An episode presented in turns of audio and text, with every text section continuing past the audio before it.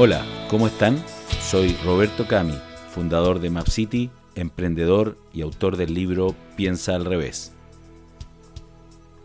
El tema que les traigo en el episodio de hoy estoy seguro que le gustará a toda la gente que como yo nos apasiona mucho aprender. El título es Libera tu mente, desaprende y vuelve a aprender.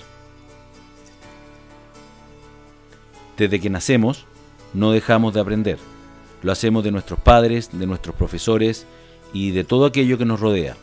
Es una constante de la cual nos sentiremos siempre satisfechos ya que nos permite desarrollar nuevas habilidades y cultivar nuevas competencias, cada vez más necesarias en el cambiante mundo en el que vivimos. Hoy la tecnología nos da muchas facilidades para poder aprender, más aún en tiempos de pandemia esta posibilidad se ha abierto y se ha extendido a un universo mucho más amplio de personas, muchas de las cuales recién comienzan a descubrir lo fascinante que puede ser adentrarse en terrenos hasta ahora desconocidos para ellos. Ya habiendo dejado de lado la revolución industrial, nos encontramos en una revolución del conocimiento. De hecho, estamos en economía basada en conocimiento.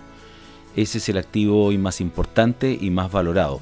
Ya lo predijo Peter Drucker en 1957, cuando dijo que el activo más valioso en una institución del siglo XXI, sea con o sin fines de lucro, será el conocimiento de sus empleados y su productividad. Y es por ello que la información, que con sus infinitas posibilidades de transformación en valor, será la que domine todos los ámbitos en la economía que estamos viviendo actualmente. Cuenta la historia que en una ocasión un senador romano propuso que los esclavos llevaran brazaletes blancos porque según él estos se habían hecho tan ubicuos que ya no había manera de distinguirlos de la ciudadanía. Sin embargo, su idea fue rechazada por el Senado, y la razón que le dieron fue que si los esclavos supieran cuán elevado su número, podrían acabar con nosotros. Quienes nos gobiernan piensan parecido, creen que si los ciudadanos supieran cuán elevado es el número de individuos interconectados en red y sobre todo la capacitación de esos enlaces, seguramente su estatus peligraría. En tiempos de cambios acelerados e impredecibles como los que estamos viviendo hoy, bien vale preguntarse cuánto de lo aprendido nos servirá para enfrentar el futuro. Es importante que tengamos que adaptar nuestros conocimientos y nuestras conductas para poder establecer un nuevo modelo de vida ante cada vez un más impredecible futuro. Y si en vez de adaptarnos desaprendemos, es lo que muchos postulan como la mejor forma de adaptación posible. No se trata de olvidar o despreciar todo lo aprendido en épocas pasadas, sino que más bien se trata de generar un razonamiento lógico mucho más crítico respecto de lo que hasta ahora nos había hecho sentido y había funcionado.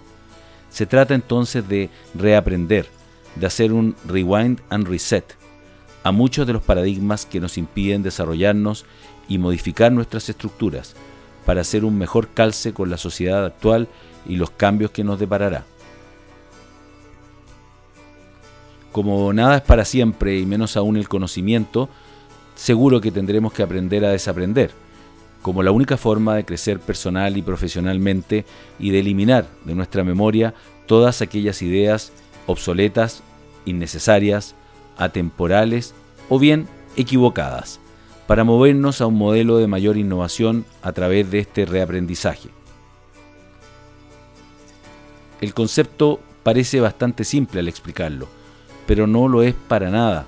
Es bastante más complejo de realizar se trata de dejar de hacer lo mismo de la misma manera como lo hacíamos hasta ahora, de tal forma de buscar nuevos caminos alternativos, caminos que rompan viejos paradigmas y que destruyan aquellas limitaciones que nos impiden pensar de manera crítica e innovadora. Si nos ponemos a pensar, parece mentira que hace poco más de 100 años la gente no tenía idea de cómo heredamos y transmitimos nuestros rasgos, nuestros genes a nuestros hijos.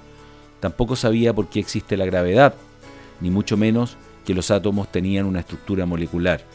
Pero, ¿para qué viajar tan lejos hacia el pasado si basta mirar los últimos 50 años para ejemplificar lo anterior? La mayoría de nosotros nació sin celulares ni televisión a color, mucho menos internet. Nuestras conductas y conocimientos han tenido que adecuarse a esta revolución digital y quienes no lo hicieron simplemente quedaron fuera del juego. Es claro entonces que en el mundo empresarial las personas deberán desaprender sus viejos hábitos para adaptarse a un aprendizaje más ágil y colaborativo. Al final hablamos de un aprendizaje continuo, como una nueva forma de aproximación al trabajo. Y lo deberemos hacer para poder subsistir porque ya comenzamos a aceptar que nuestro conocimiento actual no es suficiente para alcanzar nuestro potencial. Entonces, la invitación es a que comencemos a desarrollar un optimismo constructivo, lo que no significa obviar los problemas, muy por el contrario, significa buscar alternativas. No creas todo lo que piensas, cuestiona lo que ves, lo que no ves y tus propias decisiones. Cuestiona lo que estás haciendo ahora y mucho más la forma en que has venido haciendo las cosas. Cuestiona lo que hayas aprendido y lo que no. Cuestiona tu actitud ante la vida y tus propias acciones cuestiónalo todo. Lo importante es saber que este proceso de cambio, de desaprender y aprender, no ocurrirá a menos que tomemos la decisión de hacerlo. Está en nuestras manos y en nuestra voluntad decidir si nos adaptamos a estas nuevas exigencias del mercado o no. Y bien, hemos llegado al final de este nuevo episodio de mi podcast Piensa al revés, que espero les haya gustado y haya sido de tanto interés como los anteriores. Por de pronto me despido recomendándoles que visiten mi blog robertocami.com en donde podrán encontrar muchos otros artículos de interés en temas relacionados con emprendimiento, innovación, negocios y por supuesto contingencia. Hasta pronto.